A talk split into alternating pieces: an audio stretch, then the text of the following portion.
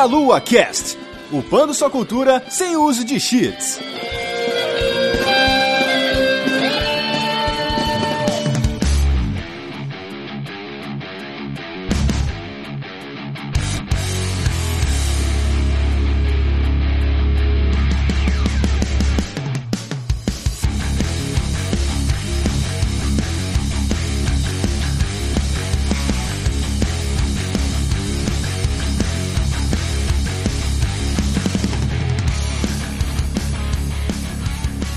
Saudações, queridos ouvintes! Está começando mais um Melua Cash. Eu sou Matheus dos Santos, estou aqui hoje com Guilherme Bertamati. E aí, meus queridos? 2017 foi muito bom, mas eu vou deixar para falar de Zelda e Mario em casts particulares. então, sem rasgação de seda hoje. Estamos aqui também com Caio Nobre. Ah, no meu caso vai ter rasgação de seda sim. Rasgação de papiro, no seu caso, né? Exatamente. No Egito ainda, vou rasgar areia nesse cast. rasgar areia.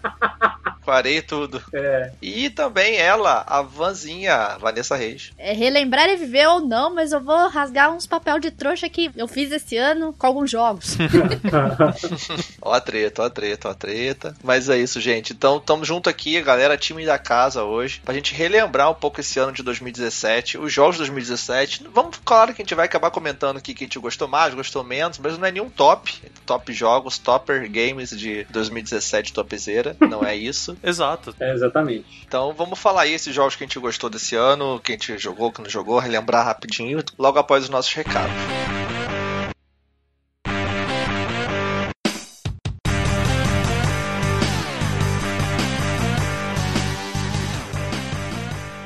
Muito bem, gente, fizemos uma pequena pausa aqui para passar alguns recadinhos para vocês. Dentre eles é que você pode se tornar um padrinho do Meia Lua a partir de um real por mês no cartão de crédito nacional, internacional ou no boleto bancário. Você pode ajudar o Meia Lua a se sustentar e continuar espalhando esse lindo conteúdo delícia para vocês. E se você quiser divulgar a sua marca nesse podcast, você pode entrar em contato diretamente com a Juliana no e-mail jujubavi@gmail.com. E vamos voltar ao nosso podcast sobre jogos de 2017 e nos vemos na leitura de comentários. Então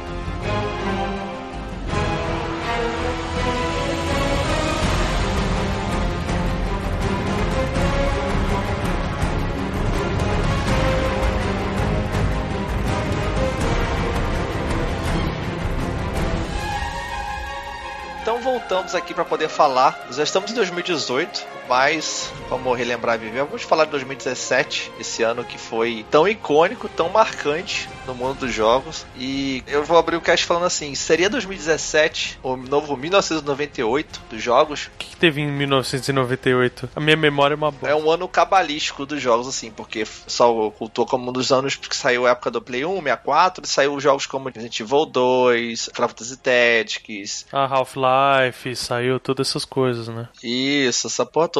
Muito jogo bom. Gran Turismo, lá, é, Banjo Kazooie, F0. Teve muita coisa, teve muita coisa boa. Uhum. Foi um ano bem marcante. Fica essa pergunta aí, porque, cara, eu acho que o volume de jogos hoje é muito maior do que aquela época, então. E você vê muitos jogos de qualidade também, além disso, né? Sim. Então isso conta demais, né? Porque não só as grandes empresas, temos os indies também aí cada vez mais presentes e mais importantes no mercado. Sim, muitos deles muito bons, né? É, fazendo jogos assim, comparáveis a jogos AAA. É, realmente, 2017 teve muito, mas muito jogo. Eu, como sempre, eu deveria estar no cast que já foi gravado de jogos que a gente não terminou, né? Eu não terminei quase nenhum deles, mas tá bom. eu não joguei tantos jogos assim esse ano, mas os que eu peguei para jogar, eu fui até o fim, pelo menos. Eu não joguei quase nada também e não terminei. É foda a vida. Entra naquele negócio também, é muito jogo, muito jogo bom e cada vez jogos maiores, sabe? Esse ano eu joguei jogos gigantescos, assim. Exato. Tipo, você sai de um Zelda, vai para um Horizon e vai para um Persona, sabe? São jogos jogos gigantes, não dá pra se dar conta. Não tem tempo hábil para jogar tudo isso, cara. Você tem que optar realmente ali e jogar. E eu não sei vocês, cara, eu não consigo, por exemplo, quando eu começo a jogar um game, eu não consigo ficar pulando de um jogo pro outro, entendeu? Porque é aquele negócio, quando a gente joga um game sandbox, por exemplo, que é gigantesco, pega, por exemplo, aí que eu vou citar um Assassin's Creed Origins, que é enorme o game. Você passa horas ali, querendo ou não, e você acompanha tanto missões secundárias quanto missões primárias e tudo mais, e a história. Eu não consigo me desprender daquele jogo ali e jogo, começar a jogar um outro jogo para entrar numa outra história e tudo mais, sabendo que eu tenho aquele ali pra terminar. A única coisa que me ajuda a me desprender de um jogo que eu tô mais aficionado, assim, chama review. Sim. Aí a gente joga outra coisa, né? É, exato. Eu não consigo também desprender de um jogo para começar a jogar outro, então tem que até terminar. E você tem que optar realmente qual que você vai jogar, qual que você vai terminar. E se você pegou um jogo às vezes e o jogo você viu que não vai engrenar, você viu, ih, jogou, sei lá, 5 horas do jogo, você, pô, já joguei muito esse jogo, não me pegou, então você tem que largar e ir pra outra. Aí já era, né? Sim. Exatamente. O duro para mim é que, infelizmente, a gente vai ficando adulto, o tempo vai encurtando. Exato. Eu era uma pessoa que gostava muito de jogos sandbox e tal. Cada ano que passa, eu acho que eu dou menos conta ainda de jogar, sabe? Sim. Porque eu sou o tipo de maluco que quer fazer tudo. Sei lá, eu tentei jogar o Witcher 3 esse ano, pus as mãos nele. Cara, é muita missão secundária. Quando eu vi, eu já tava com 30 e poucas horas de jogo e eu tinha feito duas missões principais só. Na primeira vilinha do jogo. É. Tá, merda. Incrivelmente foi bom você ter citado esse exemplo aí dentro do Witcher 3, porque esse foi um dos pouquíssimos jogos sandbox que eu peguei que eu terminei, cara. Porque o Witcher ele me prendeu. E hoje em dia, igual o Teteus falou, é complicado hoje em dia um jogo te prender, porque é tanto jogo. Tem aqueles jogos que saem, que são realmente muito legais, tanto isso quanto AAA, mas tem aqueles que, eles que saem também, o povo faz aquele alvoroço e acaba que não prende alguns tipos de jogadores. Uhum. Não, não é todos os jogos que são para todos. Sim. Tem jogos que não pegam assim, eu acabo perdendo um bom tempo também, mas o Witcher ele me pegou nesse sentido, então foi aquele, aquele gás a mais pra eu conseguir terminar. Sim. É, e esse ano teve muito jogo open world, assim, nesse estilo do Witcher mesmo, que a gente falou, por exemplo, o Horizon, ele bebe muito dessa fonte, você vê outros jogos também, então esses jogos do mundo aberto, né? O Zelda veio como open world, né, cara? Sim, então é complicado, cara. Mas enfim, pra gente começar aqui a relembrar então esses jogos que a gente jogou, pra poder ir citando aqui o que que a gente gostou ou não, jogos que valem a pena ser mencionados. Vamos então cada um puxar aí um que foi importante pra você esse ano e por que foi importante. Vamos lá então, Verta, fala um jogo aí. Já que eu não vou falar de Zelda, eu vou falar de Star Wars, né, cara? Foda-se. Eu vou falar do Star Wars Battlefront, que por questão de tempo, como eu falei, eu não joguei tanto assim o multiplayer, só partida de navinha aí, que como eu falei no meu review em vídeo, animal, tá animal, eu go gosto pra caralho, mas particularmente o single player me prendeu muito. Ele não é um single player longo, e eu fiquei na dúvida se eu tava feliz ou triste com isso. é, porque se fosse muito longo, acho que talvez se perdessem, mas a história ela é bem contada, sabe? Ela é concisa, ela é rápida, Sim. totalmente aceitável e condizente com a minha realidade atual. Tenho, sei lá, uma horinha por dia pra jogar e olhe lá, né? É verdade. E é legal a campanha dele porque, assim, o Battlefront 2, esse ano acabou ficando manchado, claro, toda a polêmica que a gente acompanhou, da EA, da Uhum. microtransação, aquela coisa toda, de loot box, enfim. Só que isso é o foco do multiplayer, né? A Sim. campanha acabou ficando abafada nisso tudo. E justamente o jogo veio em comparação ao primeiro. O primeiro não teve a campanha, e agora esse segundo veio e trouxe campanha, uma coisa nova. É. E é uma campanha bem construída, é legal porque você joga com heróis também, você não joga só com a personagem principal, a protagonista, a comandante Vizio. Então, ele é bem gostoso de jogar. E mesmo o multiplayer dele, eu joguei com o Caio um pouco assim, pra jogar com um amigo e tal, é divertidíssimo, assim. Não, sem dúvida. É muito bom mesmo. Eu não cheguei a jogar a campanha principal dele ainda por questões de tempo mesmo, que nem o Verta falou, mas eu ainda pretendo jogar pra poder ver qual é. O próprio Verta me disse no review em vídeo nosso também, ele fala que a campanha é muito bacana, então vale a pena, mesmo ela sendo curtinha, né? Uhum. Mas acho que vale a experiência, porque muita gente pediu, né, cara, uma campanha no Battlefront, quando lançaram o primeiro aí. Eu acho que eles só melhoraram um pouco a fórmula que eles já tinham, né? Porque realmente tá muito gostoso de jogar, cara. Jogar com um amigo, principalmente, igual eu joguei com o Verta, é muito divertido. Principalmente o de navinha. Nossa! É. Foi um, um multiplayer que me tirou do Overwatch. Ah, é verdade. Porque a gente vinha naquela batida de "É pra jogar multiplayer, eu tô jogando Overwatch, Overwatch, gosto muito e tudo mais, mas foi um jogo que conseguiu me cativar e me fazer deixar um pouco de lado o Overwatch para jogar ele, sabe? Ah, bacana. É, muito bom. O problema meu com o Battlefront, desde o primeiro, do, do primeiro, segundo Battlefront, né? Porque é uma confusão do caralho. Sim, dois. Battlefront 1 e dois Battlefront 2. É. Ele foi feito pela DICE agora, cara, pra mim era só pegar Battlefield e botar skin de Star Wars. Tava feito, resolvido. Melhor jogo de Star Wars do mundo. Aí os caras não fizeram isso, botaram todo o sisteminha, você tem que ficar ganhando ponto pra poder aí você pegar a nave, você poder pegar os veículos, pegar herói. Eu achei isso bem chatinho, sabe? Pra mim tinha que estar lá você jogando o veículo lá, você pega o veículo e tal, todo mundo ali igual. Mas você jogou o primeiro? Joguei um pouquinho do primeiro e joguei o beta do segundo, já não era o que eu queria e nem dei chance, cara. Ah, sim, porque o, o primeiro, ele tinha essas coisas assim, a, a nave não tava pousada lá, mas tinha o, o item que dava summon na nave e tava ali no chão, né, Pra quem pegasse primeiro. Ah, sim. E, É. era, e era muito chato, cara. A questão de ponto, eu acho que melhorou, pensando principalmente assim, no meu caso, que não sou um exímio jogador, entendeu? Eu mesmo não jogando direito, no primeiro, você tinha que ter uma pontuação alta, você tinha que conseguir achar o item, por exemplo, pra jogar com herói e tudo mais. Então eu nunca jogava com herói. E nesse, como você junta ponto, quando o herói morre, o cara que tá jogando com o herói morre, você consegue pegar o herói também, sabe? É aberto pra todo mundo, assim. Eu achei mais abrangente, mais democrático, vamos dizer assim, esse sistema de pontos. E é como eu falei pro Caio quando a gente tava jogando. Eu me divirto porque eu só jogo a pé o tempo suficiente pra eu acumular ponto pra pegar a navinha. Depois que eu peguei a nave. Eu não quero mais saber de pisar no chão. Show, velho. É muito legal, é muito divertido, gente. É aquele tipo de jogo que vale a pena se você gosta de Star Wars e quer saber a história, mesmo sabendo que ela é curtinha, ou se você gosta muito de multiplayer. Porque senão é um jogo que ele é muito caro. Pra, vamos dizer assim, uma pessoa que não joga tanto multiplayer vai ter pouquíssimas horas de jogo, sabe? Sim. E também é multiplayer, cara. Joga com seus amigos, igual você jogou com o Caio aí, tudo fica muito mais legal. Com certeza. Jogar até paciência com amigos fica legal, né, cara?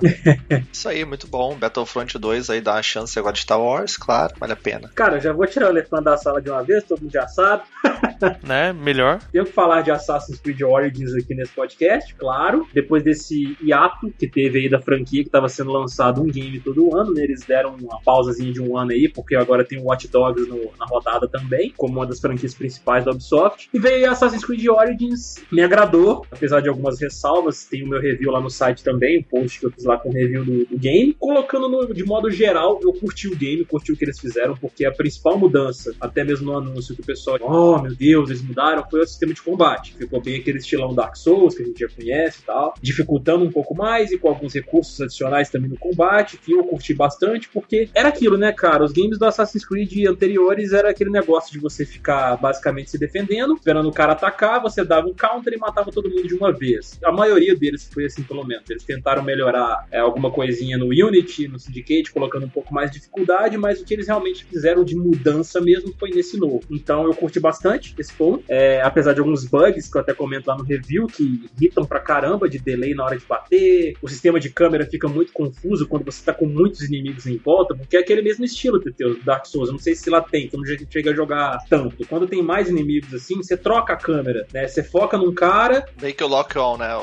Isso, exato. Aí você pode trocar de inimigo pra você guerrear com um determinado inimigo lá, não com todos de uma vez. E no Origins, cara, tem hora que fica muito confuso pra você poder trocar e com muita gente de uma vez, entendeu? E tem hora que os caras misturam de uma forma que você não consegue mirar no que você quer. Por exemplo, tem um cara brutão lá, mais forte. Ele tá misturado no bando lá da galera mais fraquinha, você não consegue mirar no fortão, cara. Isso irrita. E sem falar também no sistema de combate, um outro defeito que eu achei, os caras têm precisão de sniper, velho, com arco e flecha, sabe? Isso irritava um pouco. Quando eu tava- os caras estavam lá de cavalo, né, naquela corrida danada, eu a pé, os caras conseguiam me acertar uma flecha, assim, distância gigante, corrente cavalo, os caras me acertavam uma flecha, velho. É foda, sabe? É- irrita muito, velho. Tem, ó, é, é uma coisa a ser refinada, né? Que eles colocaram agora de novo no game. Mas eu curti a mudança, eu curti a dificuldade, sabe? Não tá impossível, mas tem os seus problemas. E a história eu achei bem bacana porque eles contam a origem, né? Como o próprio nome do jogo diz aí, é a Origins, né? Então ele conta a origem da Irmandade dos Assassinos. Ela é antes do Altair, no caso, né? Antes do Altair, exatamente. Porque na época do Altair já existia a Ordem dos Assassinos em Maciaf. Já existia toda a ordem, os caras que eram treinados. O, o próprio Altair era o cara que era o top dos assassinos ali entre todos que já existiam. Então, o Origins é o começo de tudo. E eu achei muito bacana a, a escolha do, do, lugar, né, que é o Egito Antigo, a época que se passa, né, que é a Guerra Ptolomeica lá, né, que Ptolomeu, no caso é o rebelde que está tentando dominar o Egito de qualquer forma, de qualquer jeito lá, mediante opressão e tudo mais, e a Cleópatra é a contraparte dele, né, que é a irmã dele no caso, que ela seria a rebelde, vamos dizer assim, né, para poder impedir que o irmão dela faça isso, e seria a, a digamos, mocinha da história. E o Bayek, que é o personagem principal com a esposa dele, ele tem que ajudar a Cleópatra a derrubar esse regime militarista e opressor que o Ptolomeu tá criando, né? Então é bem bacana, cara. Eu achei bem legal. Tem umas missões secundárias mais trabalhadas, cara. Eu curti esse aspecto. Tem as, as bobinhas ainda. Ah, o cara roub, me roubou, vai lá e mata aquele bando, pega meu negócio de volta. Tem essas missões. Uhum. Entendeu? Mas tem umas missões com umas historinhas bem legais, baseados naquelas nas maldições que a gente conhece dos deuses egípcios, né? É, é bem legal, cara. É uma missão mesmo que me marcou muito. Uma mulher que tava grávida, é, e a gente tinha que colher alguns itens para poder fazer um ritual, de forma que protegesse o bebê que tava no, no, ventre dela, entendeu? Porque ela já tinha tido duas gravidez e tinha perdido os dois. Então ela acreditava que era uma maldição e a gente teve que ajudar ela a fazer esse ritual para que o neném dela nascesse com saúde, não perdesse mais. Eu achei bem bacana, cara. Muito bom mesmo. Ah, legal. Você fez aquela missão do Anubis ou não? Não, porque tem que ter o um nível mais alto e eu ainda não tô com mais nível mais alto. Mas eu vi vídeos, cara. É incrível, é incrível, sério. A hora que falaram, ah, tem um Anubis no jogo, eu falei, puta, eu preciso ver isso. Aí larguei tudo pra ir ver, né? Eu, o jogo é maneiro porque, pô, Egito, né? Mas eu fiquei meio assim com o lance que eles botaram muito elemento de RPG, né? E, tipo, muito questão de inimigo ter um HP maior, não morrer com um ataque letal.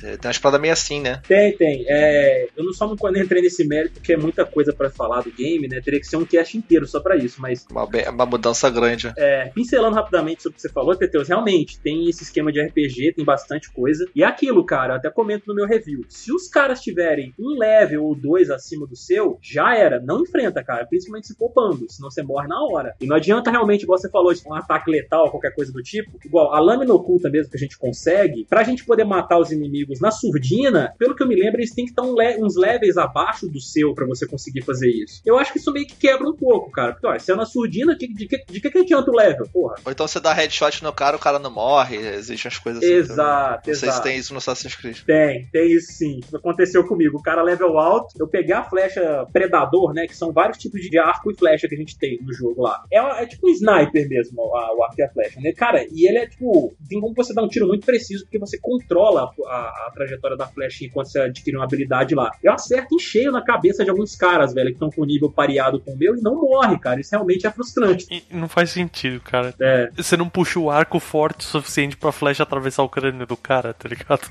Exatamente, cara. E não é que tá, tipo, o elmo do cara, eu mirei e pegou no elmo. Foda-se, cara. Se fosse o elmo com aquela pressão daquela flecha, aquele tamanho daquele arco, ia furar do mesmo jeito. entendeu?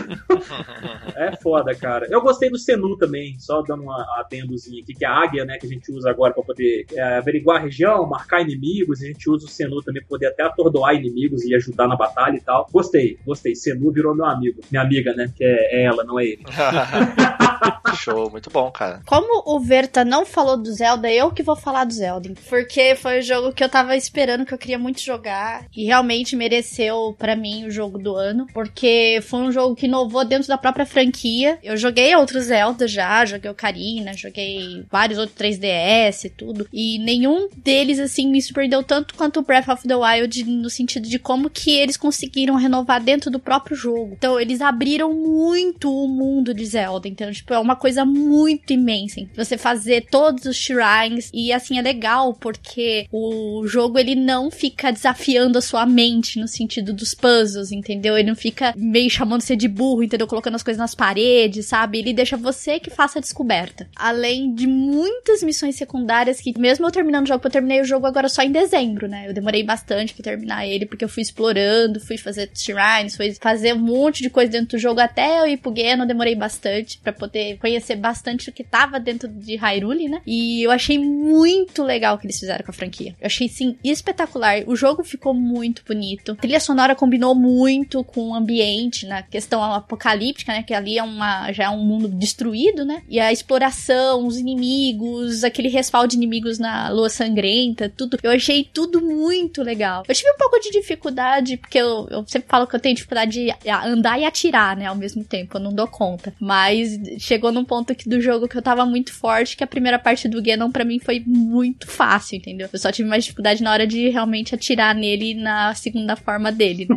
Mas o jogo é muito divertido, ainda tô fazendo muita coisa, já fiz 52 quests de 77, então não falta muito para terminar ainda o, o, das missões secundárias, ainda tem os Koroks, então assim, é, ficou um jogo muito lindo. É uma coisa que me surpreendeu, uma coisa que eu queria que outras franquias fizessem, era se inovar dentro dela mesma. E foi o que Zelda conseguiu fazer. E para mim foi o que mereceu o jogo do ano realmente por esse motivo. Parabéns muito pra Nintendo no caso disso, cara, porque ficou um jogo incrível, velho. Eu gostei bastante do que eu vi, do que eu joguei. Quero deixar registrado aqui que eu nunca joguei Zelda Breath of the Wild na minha vida. Fui jogar lá na BGS um pouquinho, no Switch do Renato. E o primeiro parry que eu tentei, eu acertei e matei o monstro. Obrigado, Brasil. É, só queria deixar isso registrado, gente, só isso. Eu sou completamente inexperiente mesmo assim, eu matei. Beijo, meu nome é Davi, beijo pra você, Golias, até mais.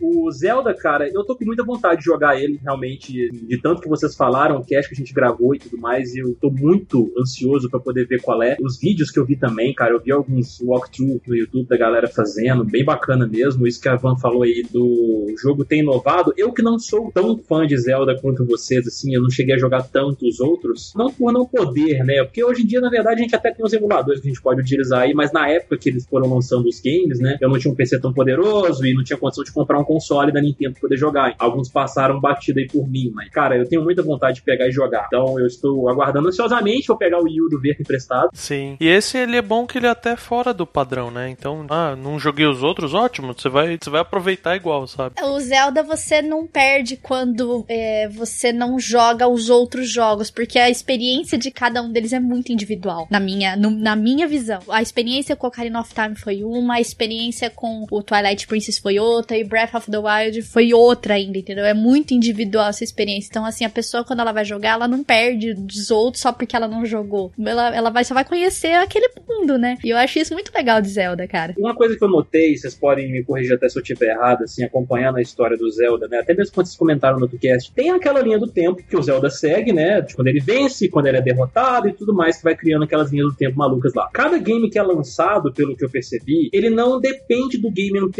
para você fazer essa nova história, porque realmente é uma nova história, não é isso? Sim, porque até dentro dessa timeline passam milhares de anos entre um jogo e outro. Entendi. Não importa, né, muito o que aconteceu. Ah, bacana. Isso é legal, cara. Eu acho isso uma característica bacana de Zelda. E de qualquer maneira, se a gente for olhar bem criticamente, a história de Zelda ela não é muito complexa, né? Não mesmo. É, é uma história de heavy metal, de capa e espada, sabe? O herói salvando a princesa e o mundo e pronto. Não tem muito segredo. Então, realmente, assim, o Zelda ele atrai mais pelas mecânicas, pelo visual dele e tudo, né? A história é só um pano de fundo mesmo. É só para você não dar start e começar a fazer puzzle sem nenhuma argamassa unindo ali. Sem saber o que tá acontecendo, né? É, exato. ah, legal, cara. Legal. Quero muito jogar. Eu acho que esse jogo tem muitos méritos. Acho que o mais legal que ele faz, esse lance dele se reinventar é muito bom mesmo, vocês falaram. Porque Zelda tava realmente complicado. Os últimos Zelda, cada vez mais eu tinha menos empolgação, porque era sempre a mesma estrutura, a mesma coisa, de anos, assim. E talvez agora tenha até distanciado um pouco demais, assim, é quase um jogo novo, entendeu? Isso é bom e ruim ao mesmo tempo. Ah, legal porque talvez ele, ele chegue agora, o próximo jogo venha no meio do caminho, né? Eles consigam deixar mais no meio do caminho. Assim. Já anunciaram que um próximo Zelda pra Switch já tá em produção, né? Ah, claro, dinheiro, pô. Não, claro, é, sim. Esse jogo é maneiro, o mais legal, eu já falei isso algumas vezes, é o senso de aventura que você tem com ele, cara. De você viver várias aventuras ali, pequenas aventuras, descobrindo lugares novos, explorando, conhecendo. Realmente isso é uma parada muito foda que ele faz, sabe? Mesmo sendo um jogo open world, já tendo outros jogos open world, é, é muito legal que ele te passa nesse sentido. Quando você acha que você foi num lugar, na verdade você não foi. Isso é muito legal. Eu, eu passei e falei, gente, será que eu já vim aqui? Às vezes eu chego num lugar assim, às vezes eu tô jogando de boa. Eu falei, nossa, mas você acha que eu já vim aqui? Eu não tinha ido naquele lugar ainda. Eu falei, caramba, velho, tem um lugar tão grande que dá a impressão que você já foi pra tudo, mas quando você vê, você não, não visitou aquele lugar. E isso é muito legal também. Eu curti. Mesmo que você tenha terminado a campanha, tudo, e tenha as missões secundárias, ainda você pode ficar rodando muito naquele mapa. Enfrentando inimigo, derrubando os Linel, pegando item e, faz, e upa armadura. Eu peguei já todas as roupas do jogo, eu já upei minha armadura, minhas armaduras quase todas no máximo. E isso é muito legal. Aí você pode ir lá enfrentar alguém de novo e quantas vezes você quiser. Isso é muito legal. A experiência de, de jogar Zelda, esse novo, foi espetacular, cara. Não é toa que ele ganhou o jogo do ano, que ele mereceu. Ficou muito lindo mesmo. Mais importante, uma coisa de citar sobre 2017 é que Zelda marcou o início da era do Nintendo Switch. Sim. Que chegou esse ano. Que depois do Wii U, com aquela proposta estranha da Nintendo, né? Não deu muito certo. Então agora ela veio nessa volta dela com o Switch, que todo mundo comprou a ideia, a galera, tipo, todo mundo comprou, se esgotaram os Switch nas lojas, né? A gente até gravou um cast recentemente sobre o Switch falando mais sobre isso, mas tem que citar, né? 2017 foi o início do Switch e com isso uma leva de jogos também, né? Da Nintendo, que vieram para ele, um, um, ano muito bom da Nintendo, primeiro ano de console. O que pra gente é muito promissor, né? Porque com a Nintendo tendo feito bastante grana com o Zelda, com o Switch e em menor escala, mas bem também o Mario Odyssey, ela tem grana para produzir coisas legais lá na frente, para viabilizar projetos que pode ser que não fossem viabilizados antes. Eu só vou ficar satisfeito com o Switch quando eles anunciarem Donkey Kong pro Switch, cara. Aí você compra, né, cara? Aí eu compro. mentira, velho, mentira. E vai ter uma Nintendo Direct agora, se não me engano, é dia, de, dia 11, ou vai ser esse mês, enfim, vai ser em janeiro, não sei a data, mas estão su suspeitando que seja dia 11. Vão vir 18 anúncios pro Switch. Olha aí, olha aí, vem Donkey Kong 100, cara. Donkey Kong Country 2 Remake Ultra HD, imagina? Não pode, cara, você até pode cortar o tupete do DK que eu vou querer do mesmo jeito, entendeu? não tem problema. Mas agora eu tô falando, eu falei brincando, mas, cara, o próprio Zelda e o Odyssey já me convenceram. Eu só não peguei o Switch ainda por questões de grana. Exato, muito bom. Zeldinha, tem cast também, escutem lá. E Mario vai ter, né? É, com certeza. Nas próximas semanas aí a gente já deve resolver essa pendência aí. Inclusive, Mario era um que eu ia falar aqui também, mas eu nem vou falar dele, vou esperar pro cast, porque todo mundo sabe que Mario Odyssey é bom pra caramba. Então, é muito foda. Eu já citei ele outras vezes aqui também, já comentou, e vai ter cast no futuro. Então eu vou puxar um aqui que é diferente, e nessa linha que o Verta falou do multiplayer, que eu vou falar do Player no Battlegrounds. Ah, se não falasse desse, eu ia achar que tinha alguma coisa errada, né, velho? É, eu ia falar que o Teteus tava doente, que aconteceu alguma coisa, ele não gostou do jogo nas últimas vezes que ele jogou, porque perdeu pra caralho, ficou com rage. Porra, é foda. Hoje eu joguei aqui de bobeira aqui, fiquei em segundo, fiquei, joguei de sacanagem aqui rapidinho, enquanto tava de parada ali esperando um negócio. E, porra, fiquei em segundo, cara, mas fiquei puto porque eu morri por último cara, cara, é foda. O cara chega em segundo e fica puto assim mesmo. Essa é a capacidade do player unknown, né, cara? Não, porque de 100 pessoas você chegou até o segundo, cara. É, é muito foda você pensar isso, sabe? E ao mesmo tempo você, putz, cheguei tão perto e morri pro último cara, sabe? Morrer na praia, né? Porque, cara, esse jogo, e justamente, eu peguei esse exemplo hoje que eu morri pro último cara ali, porque eu sei que dei, eu dei uma vacilada ali. Então, o cara me viu, eu vi o cara antes, mas acabei errando o primeiro tiro e daí ele me matou, entendeu? Então, eu tinha vantagem, perdi, então sei que eu, eu errei, entendeu? Eu tava tremendo, cara. Eu fui fazer alguma outra coisa depois eu tava com a mão tremendo, assim, sabe? E esse jogo, ele, cara, ele te causa. Eu acho que o pessoal tem uma mania muito feia. Público de jogos que se acha hardcore, que é a galera que joga consoles, que joga com videogame há muito tempo, o pessoal se acha às vezes melhor do que os outros, sabe? Então o pessoal tem essa mania de desmerecer jogos multiplayer, os jogos de PC, que seja, assim como o outro lado também faz o mesmo, enfim. É uma briguinha de ego eterna, né, cara? Não tem escapatória. É, a briguinha é boba, cara. Então, cara, eu, tanto que você viu a galera fazer reclamando porque PUBG foi só nome indicado, né, por caso pra lista do Game Awards, né, que não, não significa porra nenhuma o Game Awards, entendeu? Significa talvez pro desenvolvedor do jogo, porque é só uma lista que alguém fez, sabe? Alguém votou. O pessoal dá tanto valor para isso, mas enfim, whatever. E é legal ver por causa dos trailers e tudo mais, acompanhar a festa, mas não fica dando tanta bola pra essas coisas. E o pessoal ficou fazendo briguinha do PUBG, porque só porque foi indicado, sabe? Como pode esse PUBG tá aí junto com o meu Zelda, sabe? Junto com o meu Mario. Parece que macula, né? É. é, tá manchando aqui a história da Nintendo, a história da Sony, não sei o que, com Horizon, sabe? É foda, cara. Abra a mente, dá uma chance pra esses jogos, porque assim como LoL, Dota, CS, qualquer jogo multiplayer, cara, não é à toa que ele atrai milhões de pessoas, enche estádio, sabe? Então é uma coisa incrível mesmo. Uma coisa que realmente que você comentou aí, Teteus, assim, eu, quando eu vi né, que eles anunciaram ele como um dos candidatos ao jogo do ano, né? Eu confesso que eu achei estranho, mas eu entendo o porquê de ele estar lá. Porque eu também, eu, eu concordo nesse sentido de só porque tem um jogo que é uma obra-prima, tipo um Zelda da vida, ele tá ali, não quer dizer que, tipo, outros jogos de outros gêneros e tudo mais não podem estar naquela lista, né, cara? São jogos, são diversos jogos de diversos gêneros, não é simplesmente um jogo com um gênero e que a pessoa gosta tem que estar lá. Então tem que aprender a filtrar essas coisas, galera. Mas eu tenho acompanhado o PUBG, apesar de eu não ter jogado ainda, colocado a mão, porque o medo do vício, né? Porque o Teteus, quando ele começou a jogar, ele colocou lá meu novo vício. Eu falei, puta que pariu, eu não posso começar com outro vício, não, cara. É, tipo isso. Não posso, cara, não posso nesse momento da minha vida, não dá.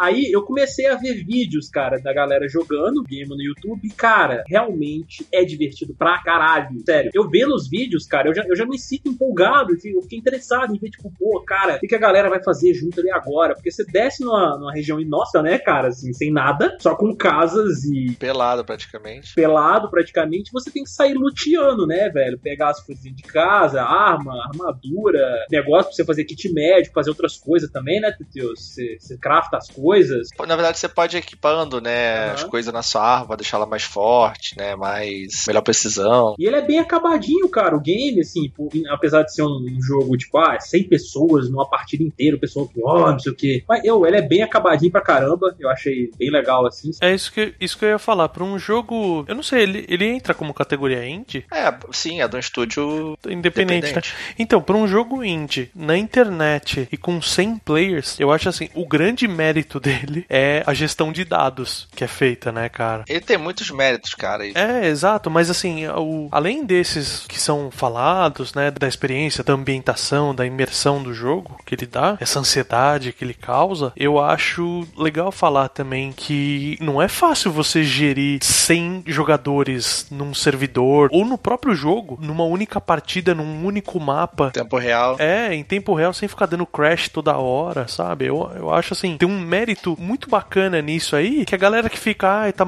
maculando a Sony, tá maculando a Nintendo, falei, pô, bate e pensa um pouquinho, sabe? Eu sou uma pessoa que não jogou esse jogo, mas fiquei sabendo das coisas, vi vídeos e tal, e consigo respeitar esse jogo numa boa, sabe? Vejo um monte de coisa legal. Então, assim, é, é muita frescurada. Eu também acho. É o mérito técnico, né, que você tá falando, no caso. Tipo, ele tem realmente esse mérito. O jogo beta, agora que ele foi oficialmente saiu a versão 1.0, né, o lançamento oficial do jogo, saiu agora em dezembro de 2017, e o jogo, ele entrou como um beta indicado, né, na época ainda. Então, isso realmente, nesse caso, fica uma discussãozinha, né, até que ponto isso deveria estar tá lá ou não. Mas, enfim, mas independente disso, ele como beta, ele já alcançou todo esse destaque. O jogo é um fenômeno, não tem discussão nenhuma quanto a isso. É o jogo mais jogado de todos os tempos, assim, no Steam. Tem pico de mais de 2 milhões de jogadores simultâneos, devido aos chineses também. Bota os chineses na conta, mas.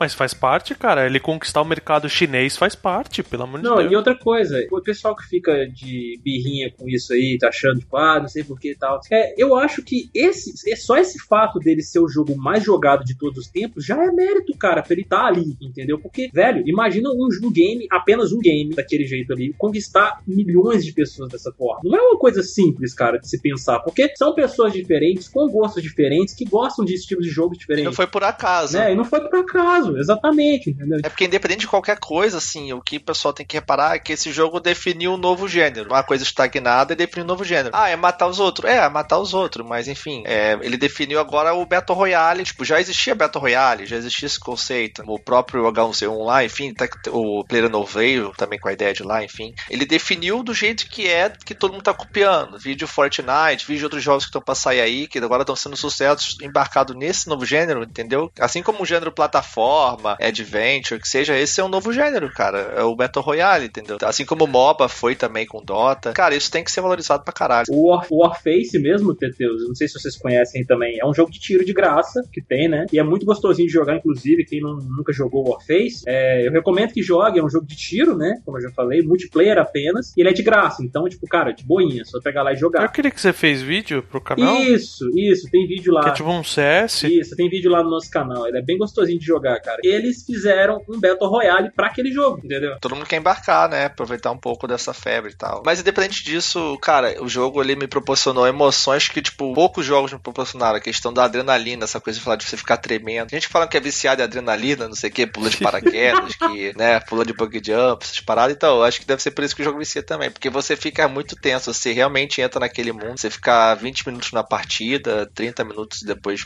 acabar morrendo, ou então você vencer, é uma experiência muito foda, cara, sabe? E uma coisa que eu achei legal nele, Teteus, vendo os vídeos da galera também jogando, que e, e, e, casa muito com essa questão da adrenalina que você falou, é porque ele não é um tipo de jogo estilo um Call of Duty da vida ou qualquer outro jogo do gênero aí, que você mete o pé na porta e sai atirando e mata Deus do mundo e acabou, você sai lá saindo parecendo Rambo. Não, cara, ele é um jogo de estratégia. Você não pode simplesmente sair no campo aberto achando que você é o Hulk lá com o peito aberto, vai tomar tiro e não vai morrer. Não, ele é mais voltado pra pegada assim, tipo, ele é mais real no sentido, você tomou um tiro ali, cara, seu dano vai cair absurdamente, entendeu? E morreu já era. Então eu acho isso muito foda, cara. Realmente isso é um dos grandes méritos do game, que ele fez isso juntamente com esse novo gênero que você falou aí. Eu espero jogá-lo ainda, mas tô com medo. com medo de não ter volta, né? É. PUBG é muito bom, todo mundo se gosta de multiplayer, assim, de experiência com os amigos, principalmente, é muito divertido de jogar, tal, a imersão, a adrenalina, vale muito a pena, é muito divertido. Eu acho que eu vou jogar com você, Teteus, pra você me ensinar, velho. Bora, bora. Ele tem alguns problemas, claro, muitos problemas, o jogo é um beta, mesmo agora que saiu, a otimização dele é meio ruim, ele é muito pesado, né, tem que ter um PC foda pra rodar e tal, então tem tudo isso, né, e tal, mas mesmo assim, o jogo vai evoluindo com o tempo, toda hora tem update. Com certeza. Ah, é, o jogo tá em beta ainda, então isso para mim significa a perspectiva é boa, que se o jogo em beta tá desse jeito, vai vir coisa boa por aí. É, agora ele saiu já, já saiu, mas mesmo assim tá, tá evoluindo muita coisa. agora eu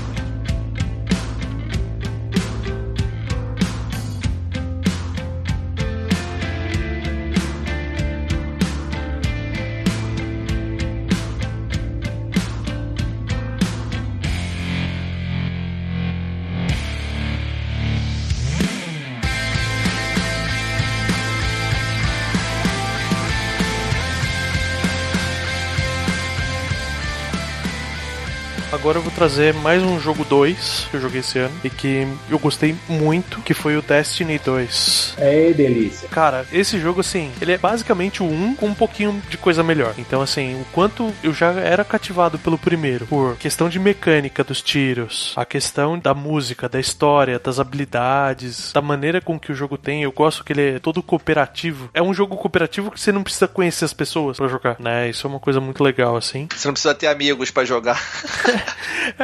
é, é meio triste, mas é isso mesmo.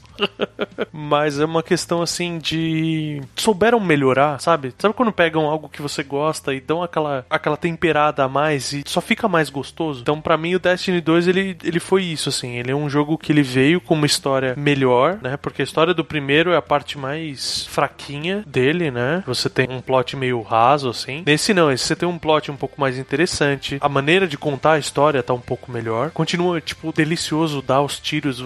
Ele mecanicamente ele é muito agradável. No sentido de que você sente o peso da arma, você sente o recoil direito. Quando o inimigo toma o tiro, você percebe que ele tomou o tiro, ele não é simplesmente uma esponja de bala, sabe? Você dá o headshot. Tem peso. Né? É, então, você dá o headshot e dá aquele gosto assim de tipo, toma, seu desgraçado. Eu senti isso também quando eu tava jogando. Eu joguei, cheguei a jogar um, um, pouco do beta, tava realmente muito bom, cara. Aí uma coisa muito legal que eles trouxeram pro PC, que era uma coisa que chamava muita atenção, né? Eles deixaram de lado uma fatia do mercado brutal de jogadores de FPS no primeiro. E saiu na é, da Activision, né? Blizzard, que é um grupo só. Então saiu na própria Battle.net, que é o aplicativo lá de você jogar os jogos da Blizzard, Hearthstone, WoW, Overwatch. Então tá tudo lá e aparece lá o, o Destiny 2. Então isso já acho que é um puta, uma puta propaganda pro jogo, de certa forma, já incentiva pra pessoa jogar. Sim, é aquele negócio, pô, se a Blizzard abraçou pro hub de jogos dela é porque é bom, sabe? Eu gosto, particularmente, eu gosto da música desse jogo. Entra muito bem, você se sente mesmo dentro de um filme de ficção científica, sabe? Ele dá aquela ambientação, é legal você jogar com fone, porque os sons estéreo dele são muito bem feitos, então você consegue saber onde tá inimigo, você consegue sentir o ambiente pelo som, é muito gostoso mesmo. Cara, e outra coisa que Destiny, te interrompendo, que eu nunca joguei Destiny, mas assim, eu acho foda demais a arte do jogo também, cara. Acho muito foda o conceito dele, o artwork dele, o design dos, das raças, assim, da, das armaduras, do, das, acho muito foda. Isso. Sim, ele dá esse gosto, assim, quem gosta de ficção científica se sente em casa, eu diria, com esse jogo. Você olha aquela ambientação e é aqueles planetas alienígenas que não é aquela coisa muito fora da realidade, sabe? Você tem coisas diferentes diferentes e tal, mas é legal assim porque ele fica bem colocado numa posição interessante da sua suspensão de descrença, sabe? Aquele negócio tipo, pô, ninguém construiu nada em Marte ou em Vênus, mas talvez se eles construíssem, talvez desse para fazer isso, sabe? Então, isso que você falou, Teteus, do design do jogo, do conceito do jogo, é muito verdade. Eu concordo plenamente com você em relação a isso. É, e uma coisa, só comentando rapidamente, Veda, que você falou da trilha sonora, quando eu joguei o beta mesmo, eu joguei pouco do game, né? Então, é mais o beta mesmo que eu gravei até vídeo canal. Cara, a trilha sonora, ela é, ela é, como eu posso definir, épica, né? Em uma palavra assim, porque é aquele negócio que, tipo, entra tanto, você entra tanto naquele negócio que você se empolga de tal maneira que você, tipo, cara, é como se você ativasse um, um ult, né? Que os personagens têm ali no, na, no beta, que eu joguei o multiplayer dele, é como se você ativasse um ult, cara, e ninguém, era, ninguém fosse páreo pra você, sabe? E tá muito gostoso o game, cara, realmente. Eu não cheguei a jogar tanto o primeiro também, entendeu? Assim, mas eu tive uma boa experiência com o primeiro, joguei bastante, assim, no sentido de jogar um multiplayer mesmo, assim, com a galera. E realmente, essa diferença que você falou de peso, de você sentir mais a, a questão da física do game e tudo mais, eu também pude perceber um pouco. Tá bem gostoso de jogar, cara. Muito bom. É, e é, só pra não, não deixar tudo em flores, né? É. Ele ainda tem a parte do loading muito sacal, são loads muito longos, né? Uhum. Isso é verdade, tem load pra caralho longo Nossa, mesmo. E, é, e, e, tipo, pelo menos as missões menores você não, não sai do mapa e volta pro mapa. Nossa. Uhum. Ele é mais estável, assim, mas ele ainda. Então, cara, se, ah, vou entrar aqui para jogar só uma missãozinha. Cara, as missões são longas, os loads são longos, então, assim, uma partidinha que você vai jogar, cara, você perdeu uma hora aí, sabe? Sim. pra fazer uma coisa só. Então ele, ele acaba tendo um andamento lento, eu diria. Uhum. Você demora para acabar o jogo, se você quer fazer todas as missões mesmo e tal para acabar o jogo, ele demora, vão várias horas aí, porque cada missão ela é bem longa e cada loading que você tem que ficar esperando é longo também. É, nossa, entre as, as cenas de historinha mesmo assim, e começar um outro cenário e tal, então mudar de cenário mesmo, nossa senhora, cara. Sim. É triste. Mas vale a pena, é um excelente jogo. O que eu acho estranho é só que o Destiny 2 parece que eles estavam muito cedo em comparação com o primeiro jogo. 2014, saiu 2017 o 2. Eles falaram que ia dar maior suporte pro primeiro, e tem toda aquela coisa que de ser MMO, a pessoa se dedica uma vida para ele e de repente já tem que partir para outro jogo, né? Sei lá. Uhum. É que é aquela coisa, foi o que eu falei. Eles estavam perdendo um, uma fonte de grana inacreditável. Eles perderam um nicho de mercado, eles bobearam com isso. e a outra coisa que eu falei que eu também acho que influencia nisso é que eles pegaram o primeiro e melhoraram. Uhum. Então, assim, a base dele meio que tá pronta. Eles não tiveram que inventar a rota e tal. Então, acho que assim, quando eles viram que eles podiam ganhar mais grana com um segundo, ah, é. meus caras foram atrás. É, acho que eles aprenderam rápido o que tinha que fazer. Ah, vamos fazer logo outro e foda-se primeiro, vamos seguir em frente. É, é uma decisão comercial, eu acho. É. Isso aí. Então, Caio, fala aí pra gente também. Cara, vamos. Vou citar aqui um joguinho que a gente até ficou bem interessado nele na BGS. E antes mesmo, quando ele foi anunciado e tal. E voltando pros nossos joguinhos deliciosos e queridos de plataforma, eu vou falar de Super Luck Tale, cara. Nossa, você vai falar de Super Luck Tale antes de falar de a, aquele jogo da DC de luta lá? Deixa pro final, viu? Calma.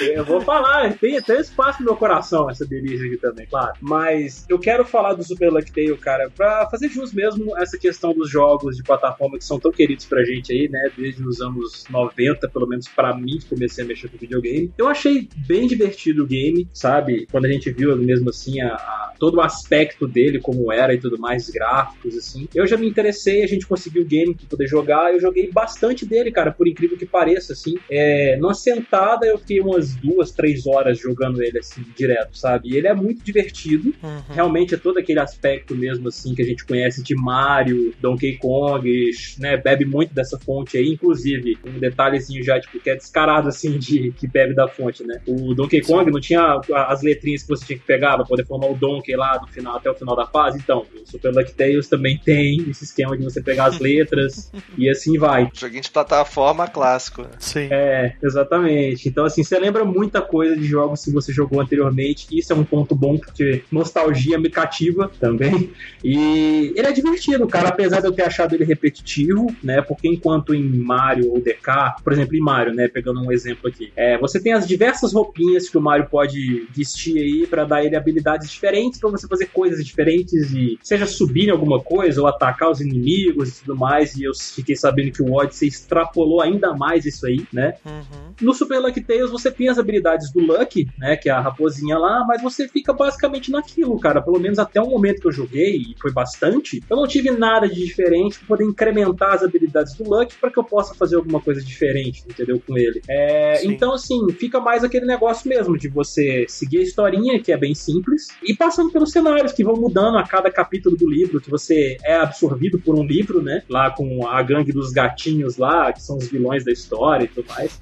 E cada capítulo é um mundo diferente que você tem que ir passando. Então, você vai basicamente curtindo a historinha, vislumbrando os cenários que são muito bonitos, né? Ele é um, uma plataforma 3D, assim e tal. A câmera dele é limitada, você, tipo, não gira ela 360 graus, não. Você só, tipo, muda posições específicas para você se localizar ali naquele cenário, para você pegar algum item ou qualquer coisa do tipo. Uhum. É, eu acho que vale a pena, é bem divertidinho, né? O game, e eu acho que ele não tá tão caro, pelo que eu me lembro. Então, galera, eu acho que é isso, vale a pena. Bateu muito na minha nostalgia, eu acho que foi isso que me fez jogar bastante do game. Então, é bem gostosinho de jogar. Eu tô falando gostosinho para tudo aqui hoje, gente. Tá uma delícia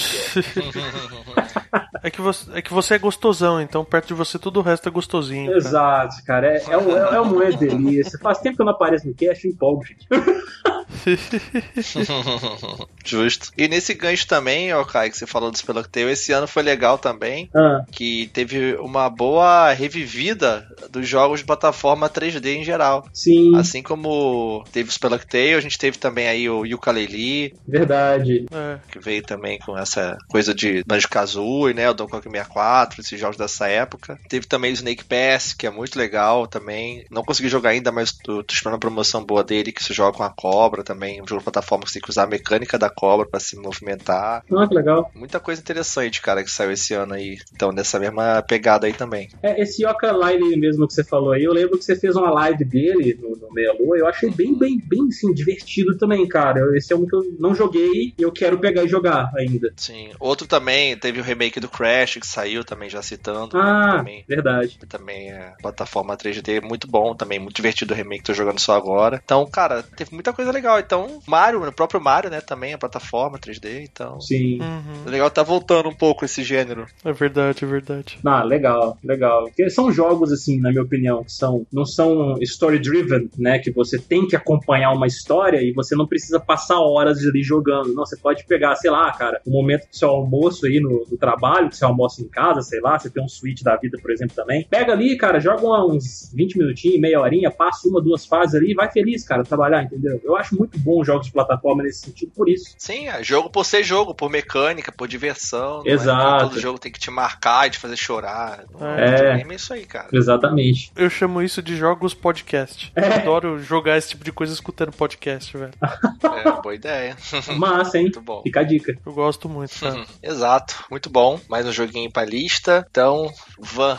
Ok, agora eu vou fazer uma crítica aqui pra um jogo em que, infelizmente, eu tenho que fazer essa crítica. Isso vai me doer um pouquinho, mas eu vou fazer. Eu vou falar de Pokémon Ultra Sun e Ultramon, que foi lançado em novembro. E uma coisa até que eu falei na minha review era melhor se eles tivessem lançado Ultra Sun e Ultramon direto e que Sun Moon nunca tivesse existido. Porque para quem jogou Sun Moon, Ultra Sun Moon se tornou um jogo bem repetitivo. O que que eles fizeram? Eles lançaram Pokémon Sun Moon no final do ano passado e a gente já tava aguardando uma outra versão, ou que nem existisse, talvez, uma outra. Ó, nós encerramos o jogo aqui no 3DS, esse vai ser o último, e nós já estamos trabalhando, terminando de trabalhar em cima de Pokémon pro Switch. Que a gente já sabia que isso, uma hora ou outra, isso, isso aconteceria, né? E aí, eles lançaram Pokémon Ultra Sun e Ultra Moon, com algumas mecânicas diferentes, é, uma outra abordagem da história também. Mas, para quem jogou Pokémon Sun e Moon, várias partes do jogo ficaram muito repetitivas, muito repetitivas. Então ficou um pouco triste pra gente que jogou. Então eu falei, mano, vou ter que fazer tudo de novo praticamente. E aí você tem uma alteração de história um pouquinho mais do meio pro final, assim, você já tem uma, uma outra apresentação da história, que eles, nessa parte, eles mudaram. Tirando essa parte, ele teve uma melhora de gráficos, ele teve a trilha sonora também muito bem executada, melhor que a de Sun Moon. E, no geral, ele ficou muito melhor que Sun Moon. Mas, se eles não tivessem lançado Sun Moon, Ultra Sun e Ultra Moon teria sido o jogo de Pokémon do ano. Porque ele ficou muito legal. Só que para quem jogou Moon ficou repetitivo. Tanto é que quando as pessoas perguntam, ah, eu compro o Moon ou compro o Ultra Sun e Ultramon? Compre o Ultra Sun e Ultramon. Porque ele ficou, tipo, muito vezes melhor do que o antecessor. Isso não tira o mérito de nenhum dos dois. Os dois jogos são bons. Só que o problema é que ele acabou repetindo muito. E isso foi a maior falha da Pokémon Company em cima do jogo da franquia. Ainda mais ia ser o último ainda do 3DS. Essa foi a maior falha deles. Foi uma falha pesada. E deles deixarem essa história repetida em cima, né? Tem alguns acréscimos, mecânicas novas. Você tem o, o, Surf no Mantine. Você tem o Alula Photo Club, que não tinha no anterior. Mas na parte da história, principalmente no começo, assim, eles deixaram bastante a desejar por conta que houve muita repetição, entendeu? Então, assim, é, não foi uma decepção completa, mas se eles não tivessem lançado Sun e Moon, eu teria ficado feliz só com Ultra Sun e Ultra Moon, porque o jogo ficou bom, só que ficou repetitivo. Essa, assim, foi um dos jogos que eu joguei. Eu gostei, mas eu tenho, eu tive minhas ressalvas e minhas críticas. Isso é a galera querendo dinheiro, dinheiro. Dinheiro. dinheiro. Todos nós queremos, cara. Mas eu, eu, acho que o Ultra Sun Moon é pra ser é uma expansão do Sun Moon, Sim. mas como o problema de Pokémon são os próprios fãs dela. Porque a galera vai comprar o que lançar, independente do que for. Então. Ah, é. Se beleza, a gente pode lançar uma expansão do jogo. Mas, pô, se a gente lançar outro jogo com o mesmo preço, a galera vai comprar. Ah, então vamos lançar outro jogo.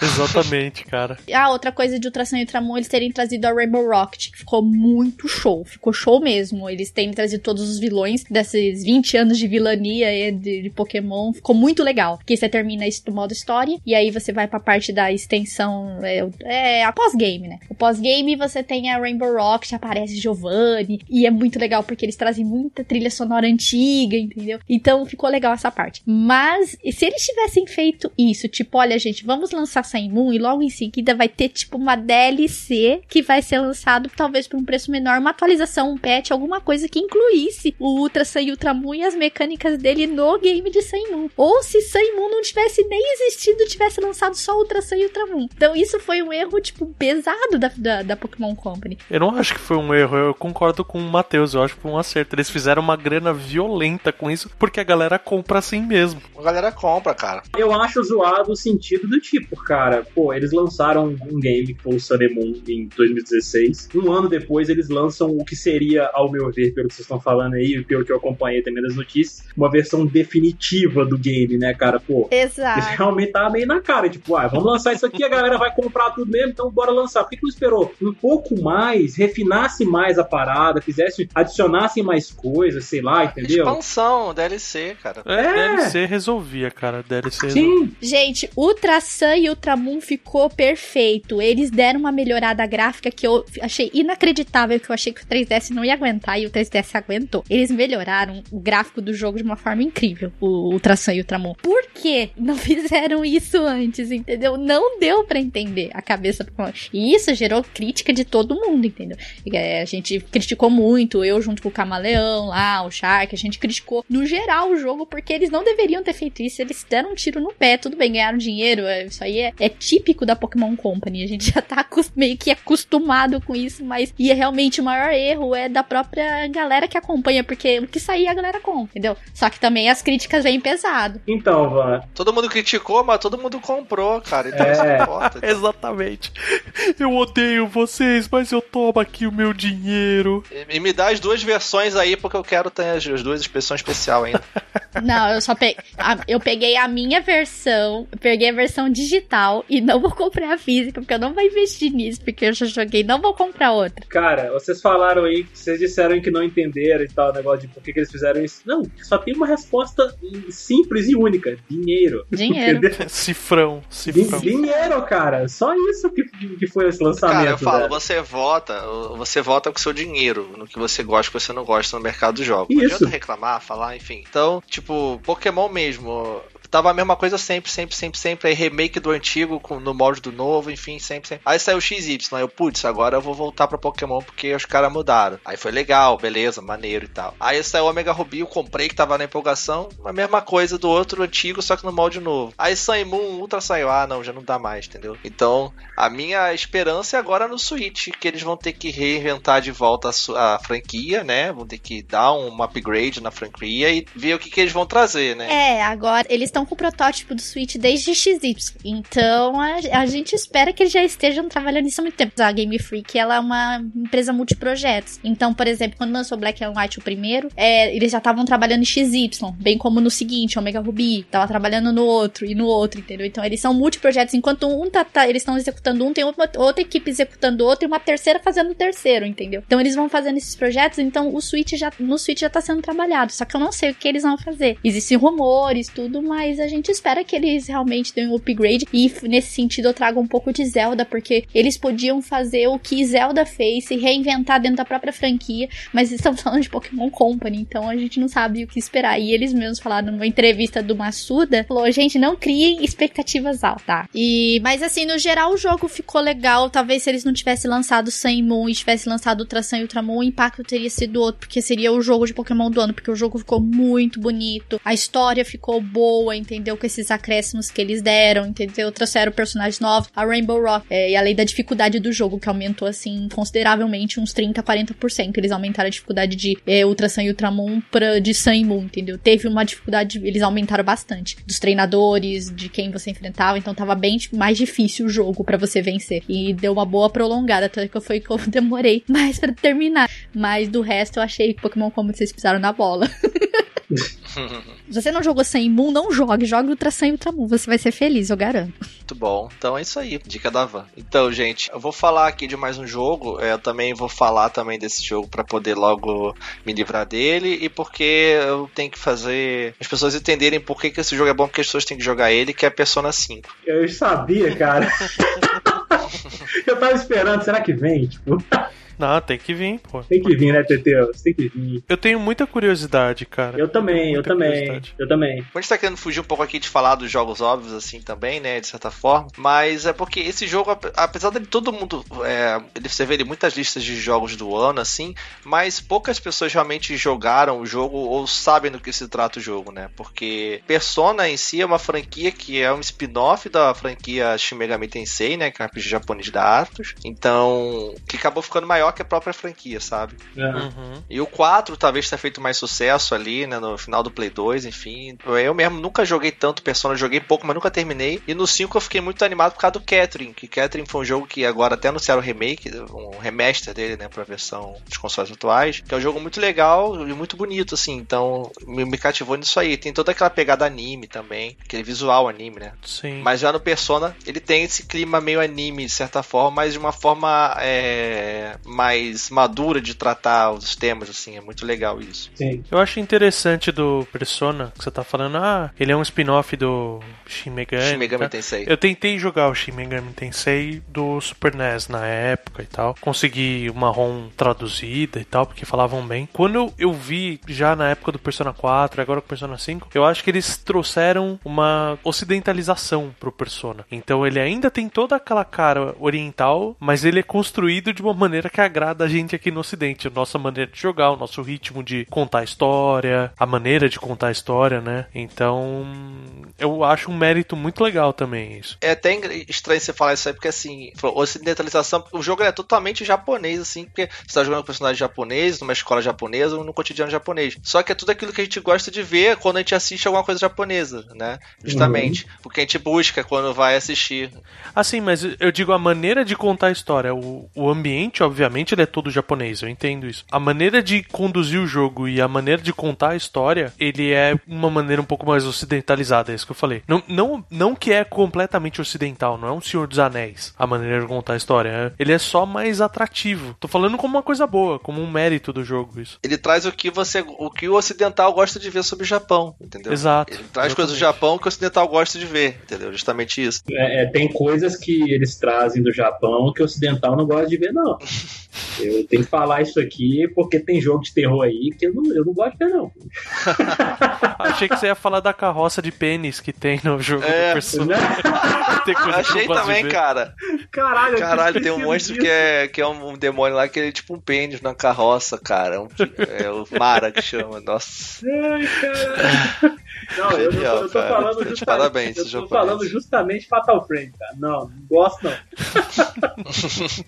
Mas, cara, cara. Então é legal pra caramba, porque ele mistura, ele brinca com estilos. Ele é um jogo estilo de RPG, né? Batalha de turnos, clássico. Mas a ambientação dele é você vivendo um dia a dia atual, cotidiano de um estudante japonês, né? Então ele tem que ir pra escola, você tem que conversar com seus amigos, sair com seus amigos, aumentar seus laços de amizade, arrumar namoradinha. E isso uhum. tudo te traz benefício dentro do RPG, da parte RPG do jogo de batalha, que você aumenta um laço social com o seu amigo, você aumenta o seu poder ali com ele, desbloqueia uma habilidade nova, sabe? Aumenta um poder de um persona que ele representa, que, tipo, baseado nas cartas lá do tarô. Como se fosse meio que o gênero das magias que você usa. Uhum. Então, tem tudo isso. E quando você tá fazendo essa parte, ele é misturou um jogo visual novel, aquela coisa mais de você ficar lendo diálogo, você ficar conversando, escolhendo opções e tal. E a maneira que ele brinca com esses estilos, assim, de uma forma bem legal, sabe? É muito diferente, até porque você tem pouca coisa ambientada, assim, desse gênero no mundo atual, sabe? RPG, assim, japonês. RPG mesmo no mundo atual. Não tem muita coisa assim. Geralmente é coisa fantasia, né? Medieval, coisas assim. Uhum. Por isso tudo já vale bastante a pena e ele traz uma história muito boa, muito bem amarrada, muito divertida, personagens muito legais. Cara, vale demais a pena jogar ele. A arte desse jogo é deslumbrante, cara. Muito foda que os caras fazem com a arte. Os menus dele, com as transições e tudo mais. É, eu vi alguns vídeos depois que você tinha. A gente tava conversando só eu e você, e você tinha comentado mesmo. Eu fui ver alguns vídeos. Cara, me deu muita vontade de jogar esse jogo. É, eu também achei legal, cara. Eu vi uns vídeos também depois. Eu achei bem legal o aspecto. Isso aí que você falou mesmo, das transições. Os detalhes, é. É, bem legal. Nossa, é um orgasmo visual. É muito artístico, né, cara? É muito hum. bonito o negócio. Orgasmo, pênis na carroça, tá tudo certo aí. Tá tudo é, certo, cara. Pô. é tipo isso mesmo. Mas, cara, a música é sensacional, as músicas cantadas, a mistura jazz com rock, pop, cara, é muito bom mesmo. Eu ouço direto a trilha sonora aqui, é muito bom, é muito bem feito. Joga esse jogo, ele só é um jogo que realmente não é para todo mundo. Ele é um RPG japonês, ele é jogo lento, muitas vezes você tem que ler texto pra caralho, você tem que uhum. entrar, comprar aquela história, comprar aquele mundo, senão não vai te pegar. O jogo às vezes é, ele é, demora para acontecer as coisas, enfim, você tem que ter paciência, mas se você embarcar, você joga feliz, assim, vivendo aquele dia a dia daqueles personagens, acompanhando aquela história com várias viravoltas assim muito boas. É o meu jogo favorito do ano, mesmo no ano tão bom, então não é à toa, né? É um dos melhores RPGs já feitos, isso é um fato. Num jogo que não é para todo mundo, né? Então, mas uhum. vale a pena e tem que ser citado. Sim, sem dúvida.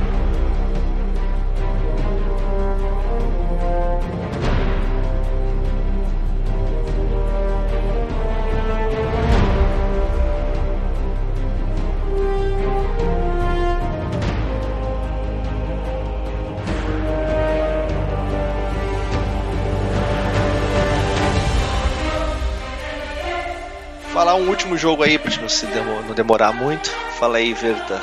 Eu vou falar um que talvez você me acompanhe, Teteus, que para todo mundo foi uma decepção, mas eu gostei, que é o Mass Effect Andromeda. Oh! Olha aí. Eu realmente gostei desse jogo. Acho que gostei muito da questão das respostas influenciarem nas decisões, mas não serem tão binárias, sabe? Sim, isso é excelente mesmo. O caminho rebelde, o caminho Paragon. Achei excelente. Você tem a opção, a resposta inteligente, a resposta sarcástica. Então, achei que tem um ritmo bom, me diverti bastante. Eu não lembro em qual cast, mas eu acho que a gente já comentou dele, né, Teteus? Em um cast aí pra trás. É, eu acho que sim. Foi, acho que no de Mundos, não lembro se foi. É, se bobear foi isso mesmo. Então, assim, é um jogo que me agradou. Todo mundo fala, ai, decepciona. Eu acho que, assim, se decepcionar com Mass Effect Andromeda é igual a galera que se decepciona com a trilogia nova do Star Wars, que tá saindo agora, o 7, 8 e 9. Fala, ai, meu, não é a mesma coisa, ai, perdeu o foco. Cara, aproveita. É o mesmo mundo que você gosta, as mecânicas são próximas, sabe? É gostoso de jogar. A única coisa que eu não gosto dele é que eu gostava do sistema de mineração do espaço. Você é maluco.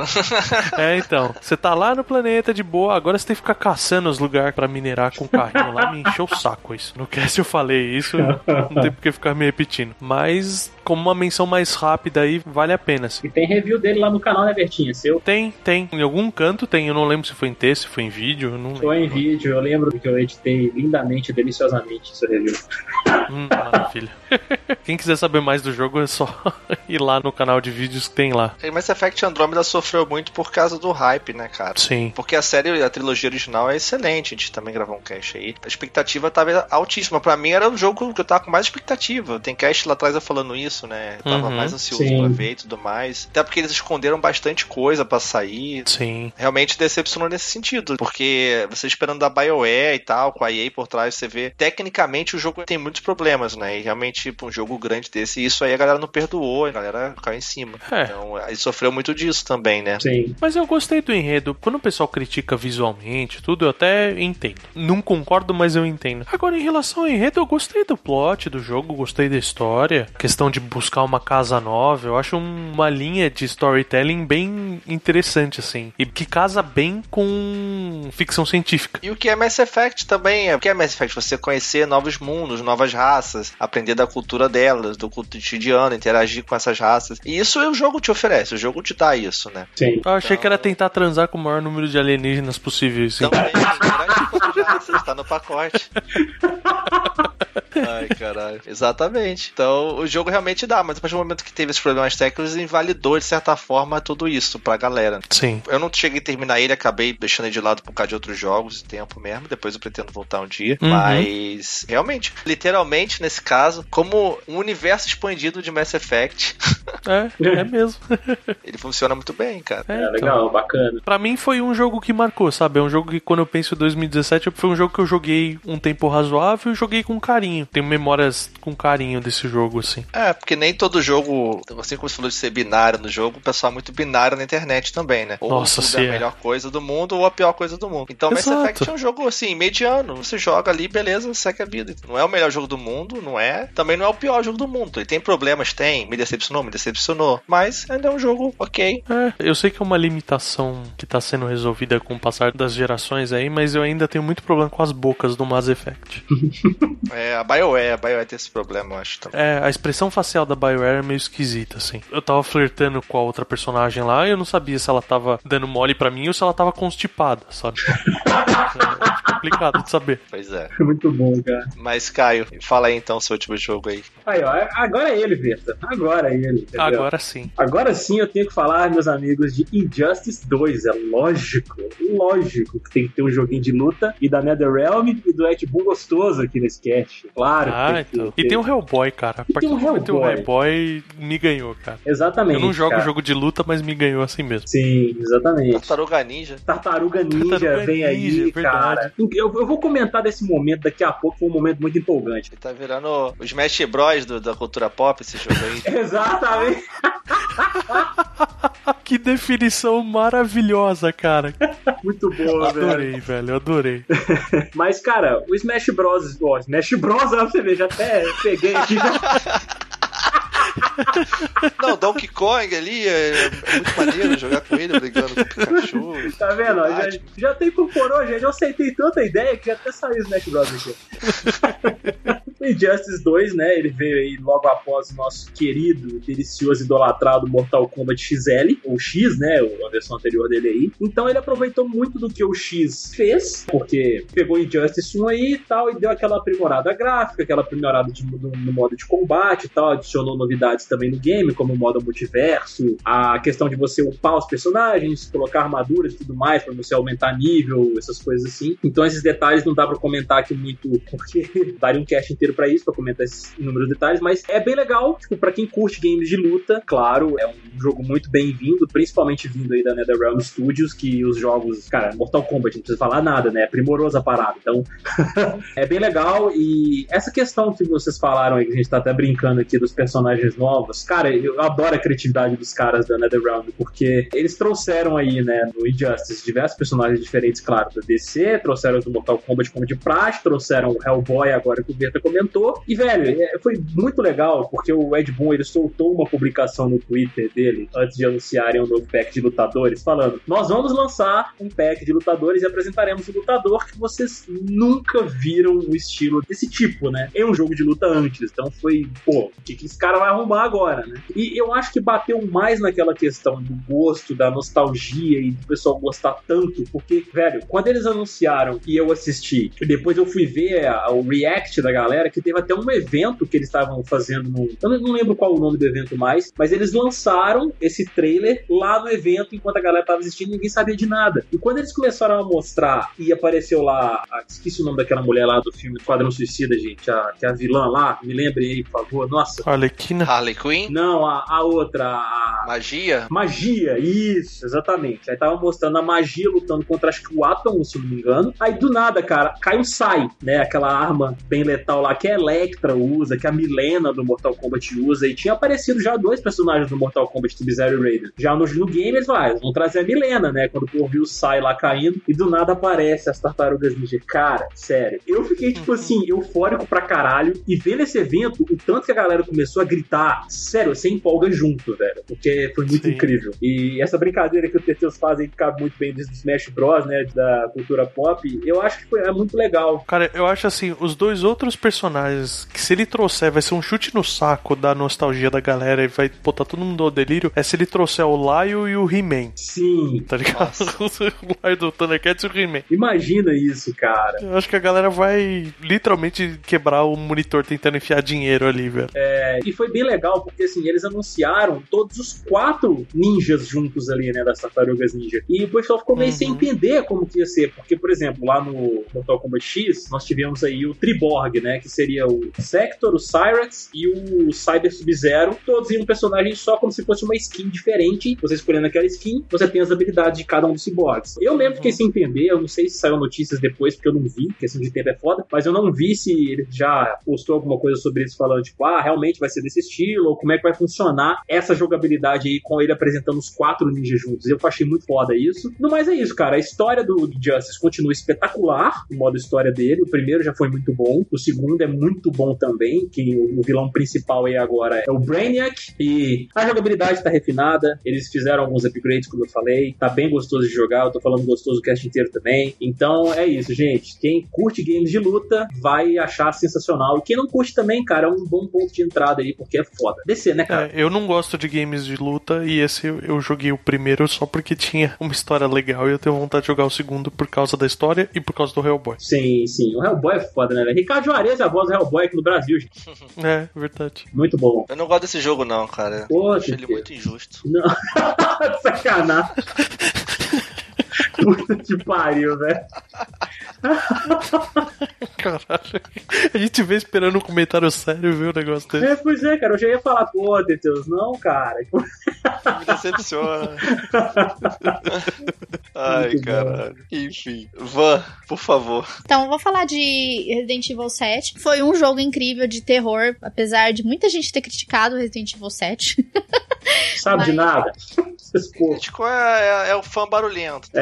É, fã barulhento. Eu entendo até certo ponto. Passando do barulho, tem algumas críticas ali, ok. Claro, você tem que ouvir, mas a maioria faz barulho mesmo. É. Sim, sim. E foi o, como é que fala, o- um jogo de terror muito bem-vindo, apesar que eu achei que The Evil Within 2, eu acho que ele atendeu melhor do que Resident Evil 7, mas eu vou destacar Resident Evil 7 pelo que ele fez também dentro da própria franquia, que mudou pra primeira pessoa, você tinha uma história praticamente nova ali de tudo, e depois que eles foram introduzindo algumas pessoas já conhecidas, por exemplo, Chris Redfield, eles trouxeram depois da DLC, né, que foi bastante criticada, por sinal, tanto a DLC do Not a Hero como a DLC do final da Zoe, né? The End of Zoe. Mas o jogo, no geral, ele ficou muito bom, ficou muito divertido, assim. Apesar de estar em primeira pessoa, eu não. E eu joguei bastante ele até, porque eu fui na casa da Carol e ela tava com medo de jogar sozinha. Eu falei, daí que eu jogo, não tem problema, eu jogo perto de você e a gente vai explorando aqui. E a minha experiência foi muito boa.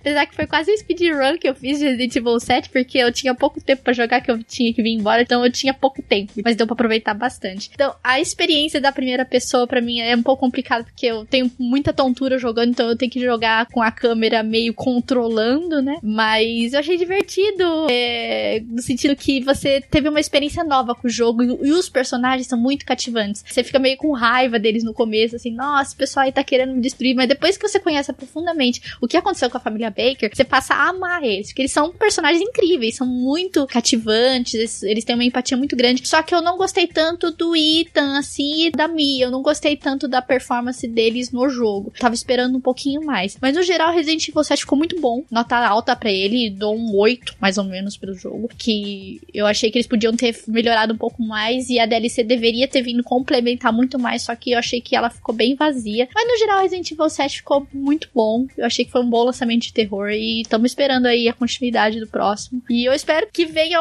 um remake deles, do 2, por exemplo, que tá lá enterrado, ninguém sabe onde ele tá, que só foi anunciado e foi esquecido no churrasco, ninguém sabe do, do remake do 2, né? E vamos aí. Eu espero que Resident Evil continue nessa pegada, né? Que eles não esqueçam realmente da essência de Resident Evil, que foi mantida no set, sim, mas que eles não se esqueçam. A Capcom tá fazendo charminho, do mesmo jeito que eles fizeram com o Mega Man, já anunciaram aí, estão fazendo com Devil May Cry agora, estão fazendo com esse remake de Resident Evil 2 também. O problema é que eles anunciaram, tipo, faz quanto tempo que eles divulgaram? Faz uns dois anos que eles divulgaram? É quase dois, né? Aí, né? Que eles divulgaram o remake do 2 e até agora nada. Então, assim, né? O pessoal tá meio bravo aí.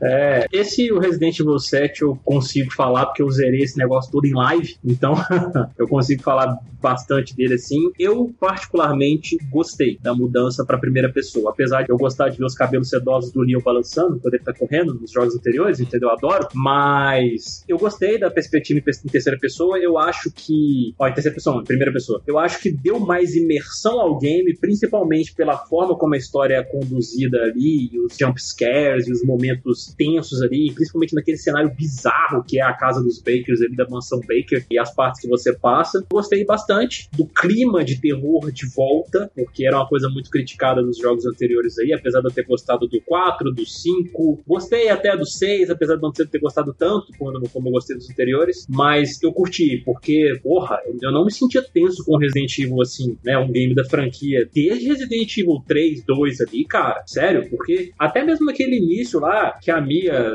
vira a diva do capiroto lá no início, porra, cara, aquele momento foi tenso para mim. Logo no início, é um tapa na cara mesmo, assim, sabe? É um início sensacional. Demais. A imersão que eles trouxeram com o terror realmente deu aquela impressão de retorno às origens mesmo. Porque se você jogar Isso. os primeiros jogos de Resident Evil, mesmo até o 3 ali, vamos jogar até o 3, que tem a perseguição do Nemesis, a imersão da música de fundo, aquele silêncio de destruição, sabe? Aí você escuta só os grunhidos dos zumbis vindo atrás de você. Era a impressão que você tinha quando você entrava na casa dos Baker, porque você tinha aquele silêncio, você só escutava os ruídos de pisada em madeira, barulho de gota, que era tudo fazia parte do, da obra toda do conjunto. Então foi muito legal que eles fizeram com Resident Evil 7. Eu achei muito bacana. E eu acho uma coisa legal nessa questão que você comentou aí, Ivan, da imersão e do retorno ao terror também e tal, porque assim, no Resident Evil 1, 2, 3 ali, a gente tinha todo aquele aspecto da câmera que não era livremente controlada pelo jogador, né? aquele negócio, você entrava num cenário e você tinha uma perspectiva que você não via o que vinha pela frente ali, Sim. entendeu? Isso já te deixava tenso. Então, como hoje em dia não tem justificativa para os caras colocarem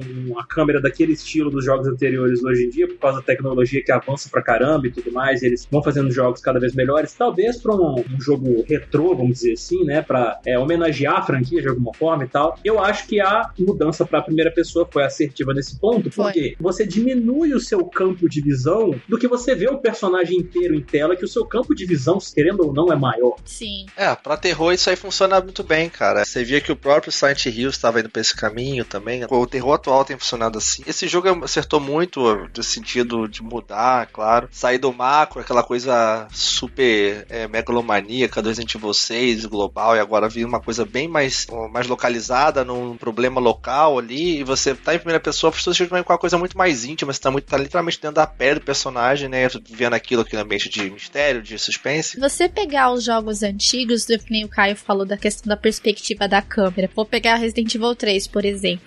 Na hora que uhum. o Nemesis começava a correr atrás de você, ele gritava Star, você saía igual um louco. Na hora que você mudava a câmera, mesmo que ele não esteja atrás de você, na hora que você tava, na hora que ele virava, você tomava um susto. A perspectiva do terror, tipo, mesmo mudando a câmera do 3 e você trazendo pro 7 aí, diminuindo esse campo de visão, você fica, tem duas coisas muito parecidas, porque você fica meio aterrorizado do mesmo jeito. Vale a pena jogar demais, jogo muito bom. E lembrando que esse jogo saiu em janeiro de 2017, então só mostra quanto esse ano teve grandes jogos. Tem coisa mais aterrorizante, meu filho, do que você ver a pizza lá, eu esqueci esqueci o nome da pizza. Marguerita, é, Marguerite. a Marguerite lá, Marguerite, sei lá. Não tem coisa pior do que você ver que a mulher na, na forma final dela, não, amigo. Tem como não. que trem nojento, cara. Sai de mim. Pelo amor. Imagina você ver aquele em primeira pessoa que tá perto. E no VR, né? Foi o grande jogo de VR, né? Teve um amigo meu que ele tava contando a experiência do, de jogar Resident Evil 7 no VR. Ele falou assim que é espetacular. A sensação do medo e do terror é muito pior do que no controle. É muito pior, porque você tem que virar do nada, é uma coisa. Ele falou, é a experiência assim que só vai ter quem jogar no VR. Porque é, meio, é bem difícil de explicar. Imagina no VR lá, quando a, a Marguerita lá solta aquela centopeia pela boca, quando é que ela vai entrar no seio, quando você olha pro VR. Que trem, descendo lá, você fala, pelo amor de Deus, não vem não, mulher. Que delícia, cara. Minha última menção, vou falar rapidamente aqui. Fugindo um pouco do óbvio, puxar um jogo diferente aqui, que é o Nioh. O jogo que saiu pra Play 4, agora já saiu pra PC também. Um jogo que traz aquela coisa. Eu, como fã de Souls, né? Ele, ele traz uma coisa nova pra esse cenário, né? Esse gênero Souls-like, né? Que já ficou batizado aí. Traz essa questão do, do gênero Souls, aquela coisa Dark Souls, de você ter a barra de estamina, uma dificuldade, você tem que andar com cautela,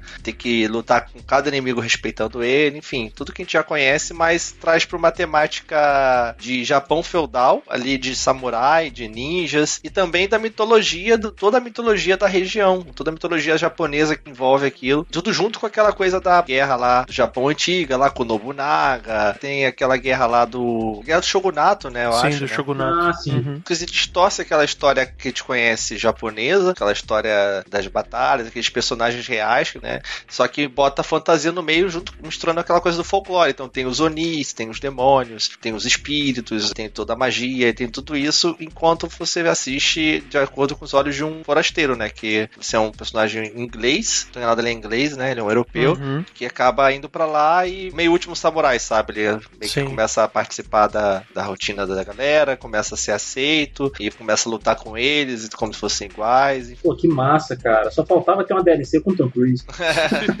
Ele é o Tom né? Cruise, cara, basicamente. É, na, na verdade, ele é, é mais o Blackthorn, que é um. É de um livro clássico que chama Shogun mesmo. Apesar de ser Souls-like, igual você falou aí, né? Que eu já vi uns vídeos mesmo. Depois eu vi uma galera elogiando o game por essa história mesmo que você tá falando. Porque o Souls, a história dele, ele, é- ele tem uma história foda demais, né? Mas é uma história que não é contada, uma história que ela é Interpretada, né? detalhes, prestar atenção, interpretar, enfim. Lá você tem cutscenes, você tem muitos textos, você tem, tipo, várias coisas pra te dizer realmente a história. Mas o jogo em si, como é fo- o foco dele é a jogabilidade, ele é bem legal, porque ele traz a mecânica de Souls, mas ele traz uma coisa diferente, você usar estamina, você tem que mudar posturas de combate, né? Você tem uma postura alta, uma postura média e uma baixa. Ó, E você tem tipos de armas diferentes, né? Tipo lanças, é, katanas, duas katanas, enfim.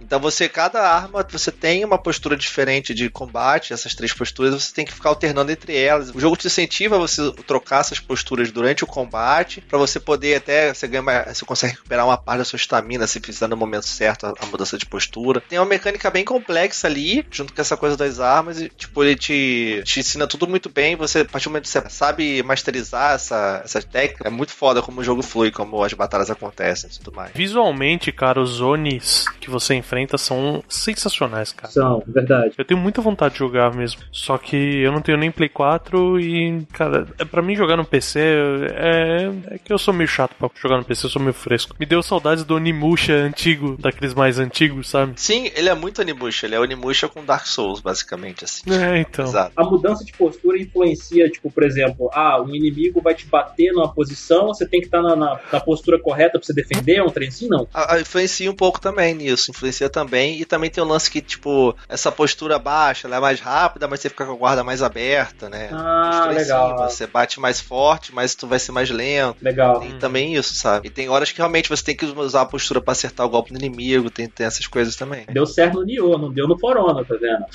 É, a gente falou da decepção, a maior minha foi o For Honor, cara. Mas é bem legal, joga, vale a pena. Tem um sistema diferente, não é totalmente aberto igual Souls. Tem um sistema de loot que lembra um pouco Diablo, assim, também, uma coisa meio MMO. Ó. Isso ah, muita gente critica, mas ele é um pouco diferente, né? Isso é um pouco da fórmula que a gente estava acostumado dentro de Souls, desse gênero, assim. Então eu acho que a gente fechou aqui nossas listas, assim. Vou falar rapidamente alguns jogos aqui só pra não deixar em branco. Falando em decepção, vou deixar logo registrado aqui também Marvel vs Capcom Infinity. Nossa, puta que pariu. Eu concordo também. Eu joguei um pouco dele aqui, apesar de eu gostar de games de luta. Eu não cheguei a jogar o anterior, dizem que é muito muito bom. O Ultimate Marvel vs Capcom 3, né? Dizem que é excelente. Pra mim é o 2, o 2 que é bom. O 2, né? É porque eu não cheguei a jogar. Eu não sou, eu não tenho muita afinidade com a série UMVC, né? Como eles dizem a sigla aí, né? Eu não tenho tanta afinidade. Aí a gente pegou esse Infinity aqui e realmente, assim, cara, é divertidinho, mas não me cativou tanto quanto um Street Fighter da vida, um Killer Instinct, Mortal Kombat, Injustice e tudo mais. Hum. A gente passou ali, foi Resident Evil 7 em janeiro. Teve também, claro, porra, Cuphead, né, gente? Pelo amor de Deus. Oh, claro.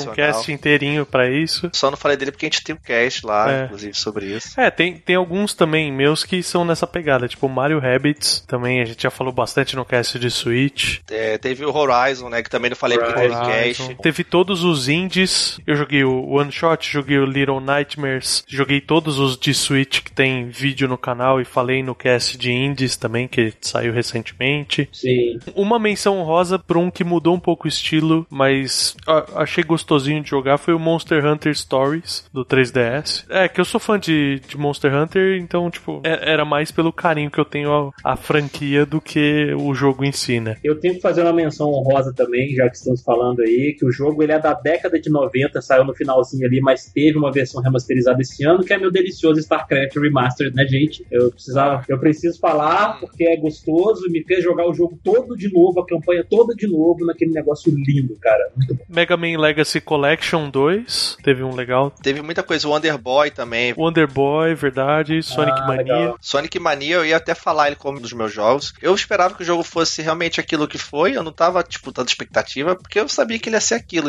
Mas é. dentro do que ele é, ele é muito bom, ele é excelente. A trilha dele é muito foda, assim, é sensacional a trilha sonora dele. Eu fico ouvindo direto também. Muito divertido. É, muito ao, ao, que ele se propôs, ele cumpriu. Eu, eu tô bem ok com ele também. Já Sonic Forces, né, em compensação. Ah, é tiro na cara, né, cara? É. Eu, só, eu, vi alguns vídeos, eu falei, ah, não vou perder nem meu tempo jogando essa porra, hein. Ainda quero jogar, ainda quero jogar essa porra, tipo Guilty Pleasure, sabe, assim. Um que eu curti bastante, que a gente não comentou no cast, não entrou na minha listinha também, foi o Call of Duty novo, cara, World War II. Eu joguei bastante o multiplayer dele, achei bem divertido, apesar de eu passar raiva pra caralho. Vale a menção também. Tekken 7, cara, Tekken 7 também jogão, muito foda, jogo de luta do ano. Tá virando também Smash Bros aí, porque já, já entrou já entrou o Gizzy do King of Fighters, agora entrou o Noctis, cara, do Final Fantasy XV, cara. E, tipo, vai vir mais personagens, então... É... Era o que eu esperava do Soul Calibur, né? Soul Calibur começou com essa de trazer convidado, mas aí os outros jogos vieram atropelaram ele, né, cara? Agora tá um bando de Super Smash Bros. Mas eu acho muito maneiro isso aí, de trazer personagens que fazer esse crossover maluco. Eu acho Sim. maneiro pra caralho. Tivemos Uncharted The Lost Legacy, né, Teteus? Cara, é muita coisa boa, cara. Fora as coisas de sempre, né? FIFA 18 também, tô, tô jogando é, FIFA esse ano. FIFA, NFL. Metroid, Samus Returns, que ainda não pude jogar, o Renato tá jogando, né? Teve um que é o, é o meu Guilty Pleasure, que é o, o Rugby League de 2017 também, que eu joguei um pouquinho. É o único jogo de esporte que eu jogo, mas eu falo que eu jogo, mas é aquela questão, assim, se eu jogar 5 horas do jogo é muito. Eu faço um ou dois campeonatinhos pra mim tá bom, já parei.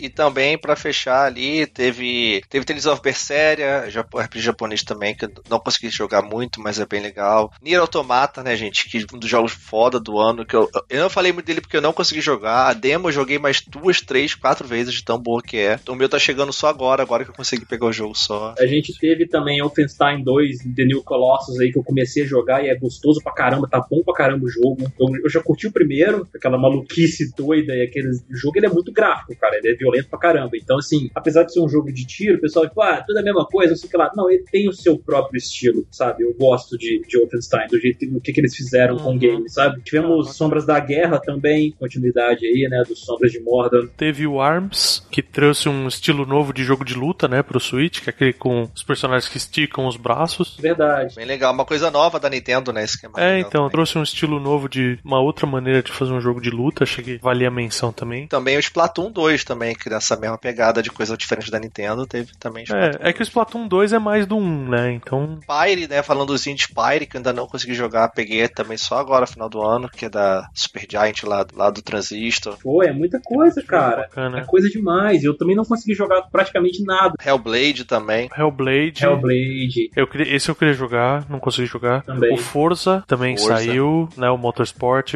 foi bem legal. Agora pra 2018 eu só quero God of War, cara. Só. E também só mencionar os DLCs também, que sempre traz coisa nova, tipo Hearthstone, Dark Souls 3, Soul Spring City. 2017 foi foda. Tem casts espalhados aí pra vocês ouvirem. A gente vai estar acompanhando 2018 agora, né? Que promete também. Acho difícil bater 2017 porque foi muito jogo, muito jogo saindo. Ah, mas eu tenho listinha de expectativas aqui. Nossa, tem muita coisa que a gente tá esperando esse ano, principalmente da senhora Sony aí, que não anuncia data nenhuma, cara. Tá foda.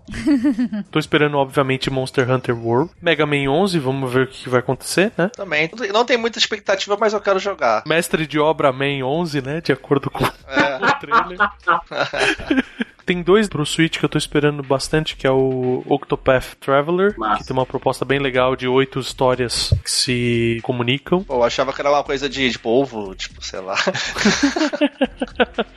Tem a promessa de um Yoshi, né? Mas vamos ver Ó, o que vai legal. acontecer. Fora isso, tem um indie que é o Fê, lembra visualmente um pouco a questão do Limbo, um pouco do Ori, né? Ele tá bem bonito, bem animado pra jogar. E eu não sei se vai sair em 2018, mas é o Anthem. também, esse aí eu quero ver Esse também. eu também quero. Massa pra caralho, velho. Que nem fudendo vai ser daquele jeito. Bonito daquele jeito possível. De expectativas, falando rapidamente que eu tenho, cara, Darksiders 3, depois do 2 aí a gente achava que tava no limbo a franquia, graças a Deus anunciaram aí, tô muito interessado em ver qual é. é Age of Empires 4, eu, eu gosto bastante de RTS, então eu quero dar uma olhadinha no que, que vai vir aí nesse jogo, o que, que eles vão aprontar, o que, que eles vão trazer de mecânica nova e tudo mais. O Anthem, que o Berta falou, o Detroit Become Human, também gosto bastante dos, dos jogos da Quantum Dreams aí, eu quero ver qual é também. Dragon Ball Fighter Z, claro, Sim, quero muito essa delícia que tá muito foda, tá foda pra caralho. gostoso. Gostosinho, Caio. Gostosinho. Tá gostosinho, gostosinho. Não é foda pra caralho, é só gostosinho. É, é exatamente, vamos lá, gostosinho, gente. Claro, óbvio, God of War, né, gente? Óbvio. É, se eu vou até a casa do Caio pra levar o Wii U pra ele pra jogar. Exato. Eu vou exato. levar o Wii U e quando ele não perceber, eu vou ter levado o Play 4 embora pra eu jogar essas essas coisas. Exatamente, cara. Agora foto também tô curioso, cara. Tô animado. O jogo novo do Homem-Aranha também, que tá muito foda. É, se sai em 2018, né? É, é, só expectativas mesmo. Não sei se vai ser 2018, mas fica aí. Tô esperando que eles digam mais novidades sobre Shadow of Tomb Raider, né? Que é o- eles anunciaram. Espero que a Microsoft fale alguma coisa sobre esse jogo. Que também falem sobre Pokémon pro Switch. Que até agora também, bom, terminando, terminou o hype agora do Ultra Ultramon, então agora deve começar a, a mostrar as imagens do próximo game. Que a previsão é é final do ano 2018, começo de 2019, né? Já vai sair esse ano novo. Por enquanto, as minhas expectativas são só sobre esses dois, por enquanto. Não tô esperando mais nenhum, assim. Tipo, outros que, de cabeça, assim, que eu lembro. E são só esses dois que eu tô aguardando mais. Vamos ver se vai Mas- ter mais alguma coisa durante o ano que vai me surpreender. Oi. Como é que você não tá esperando o Kratos, porra? Por enquanto, não. Por enquanto, não. Sony me decepciona porque ela não dá datas. Eu não vou ficar esperando a Sony, não. Bom, o que me deixa tranquilo é que eu sei que vai ser no início do ano, cara. Tá lá. Vou falar rapidinho porque tem muita coisa assim e muita coisa a gente não sabe se realmente vai sair em 2018, né? Porque realmente data tá difícil. Cara, o que eu mais quero jogar, já tem tempo que eu venho falando isso, é Cyberpunk 2077, né? Mas esse jogo nu- nunca vai sair esse jogo, nunca falam nada, enfim. Um dia sai eu vou jogar feliz. Mas tem coisa legal, esse Combat 7, é, queria ver principalmente em VR, deve ser muito legal jogar esse jogo em VR. Tem aquele A Way Out, né? Que tava pra sair. Verdade. Deve ser bem divertidinho. O Cold Vein lá, que é um estilo Souls também que a Atos tá, tá lançando, que vai ser bem interessante. Quem sabe aquela coisa nova lá da From Software que anunciaram, aquela porra daquele trailer enigmático lá que apareceu na Game Awards, que parecia ser Bloodborne 2, mas já parece que é Tenchu, né? Que talvez tragam o Tenchu de volta aí pela visão da From, né? De um jeito diferente. Tem aquele Ghost of Tsushima, que se sair em 2018 também é um jogo que parece ser bem legal, né? Que anunciaram o novo da Sucker Punch lá, mundo aberto de samurai, assim. Tem o Monster Hunter World, que vai sair início do ano. Não tava esperando nada depois de jogar, gostei pra caramba. Vamos ver aí, tem Last Night, aquele indie muito bonito lá que eu quero ver também, que é tudo meio pixel art 3D, muito maneiro. E, gente, agora então encerrando esse cast, é, comentem aí quais foram os jogos que vocês mais gostaram em 2017. É, falem aí o seu top 5, top 10 de jogos de 2017, que seja, os jogos que vocês é, foram esquecidos que as pessoas deveriam jogar, suas dimensões honrosas. Comentem aí com a gente, vejam lá os outros podcasts, os outros vídeos para poder complementar esse, esse podcast de hoje. Só vem Kratos, seu machado gelado e vem